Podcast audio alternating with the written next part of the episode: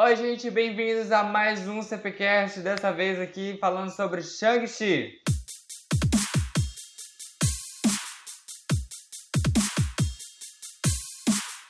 Então, gente, vamos falar aqui sobre esse ótimo filme aí lançado recentemente pela Marvel Studios, que é uma obra-prima, pelo menos para mim. Eu realmente me diverti demais assistindo esse filme. Foi assim um dos meus queridinhos e eu gostei mais que Eternos.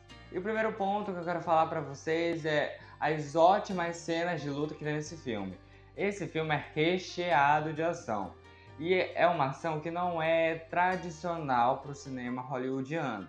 Ele vem mais lá do cinema chinês e japonês, que a gente conhece mais pelos filmes do Jack Chan. Ele é bem fiel àquele estilo de luta, mas ele é muito bem coreografado e muito bem feito aqui nesse filme. Eu realmente gostei do que eu vi. Em algumas cenas é tão bem coreografada que pareciam que eles estavam dançando.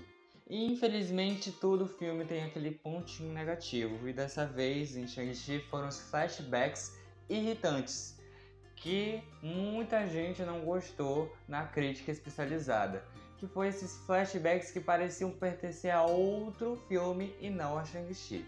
Apesar desses flashbacks serem importantes para a construção da narrativa do filme, eles acabam atrapalhando a sua experiência com o filme. Agora eu vou pontuar uma coisa boa, que foi a ótima atuação e carisma.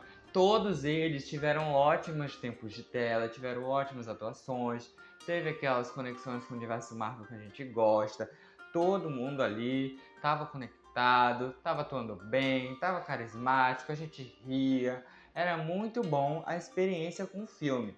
Eu quero pontuar aqui a Aquafina, que teve um trabalho excelente. Ela era um ótimo alívio cômico, fazia a gente rir diversas vezes. E também teve um ótimo papel ali pro finalzinho do filme, mas que muita gente achou aquilo muito roubado.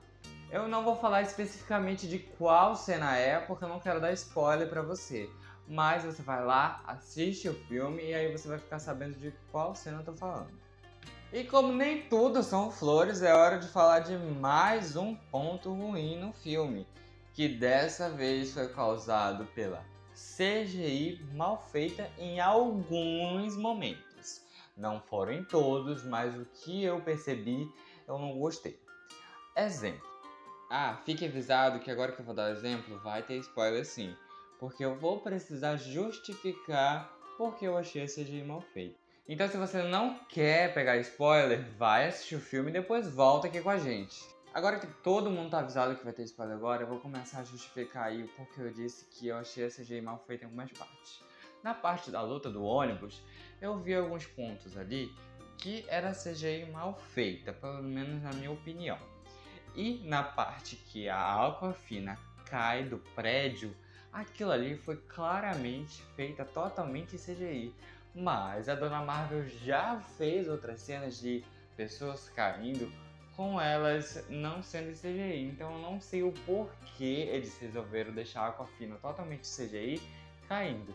Eu achei aquilo ali bem feio e deixou uma cara ali bem feia pra Aquafina na CGI. Ela ficou bem deformada. Agora vamos para o nosso penúltimo ponto, que foi a direção maravilhosa do Destin Daniel.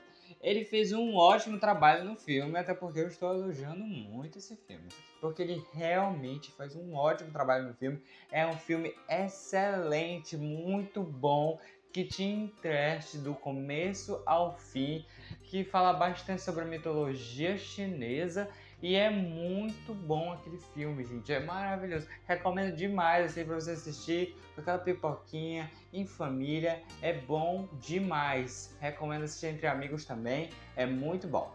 Ah, mas um ponto que eu não gostei muito assim foi a má construção da irmã do Shang-Chi.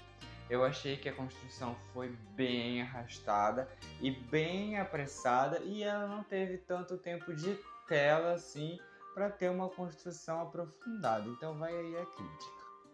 Agora, como último ponto, eu quero falar sobre as cenas pós-crédito que dão sempre aquele gostinho de o que, que vem aí no UCM. Dessa vez, a gente acha que vem algo místico aí pro UCM, Porque na primeira cena pós-crédito, lembrando que tem duas, na primeira acontece que ninguém sabe de onde se origina os anéis. E é isso o gostinho que dá, que eles falam que ninguém sabe, a Capitã Marvel aparece, aparece também o, o Dr. Banner, e ninguém sabe de onde vem esses anéis. Então é esse gostinho. Já na segunda cena pós-crédito, a gente vê que os Dez Anéis, que era a gangue comandada pelo pai do Shang-Chi, está sendo restaurada pela irmã dele, que pode vir sim uma sequência que também já foi confirmada. A sequência já foi confirmada de Shang-Chi e ela vai chegar algum tempo aí, porque ainda não tem data de estreia. Então é isso, gente. Até semana que vem. Já vou falar aqui para vocês que semana que vem o podcast da vez vai ser sobre Tic Tic Boom, estrelado aí pelo Andrew Garfield.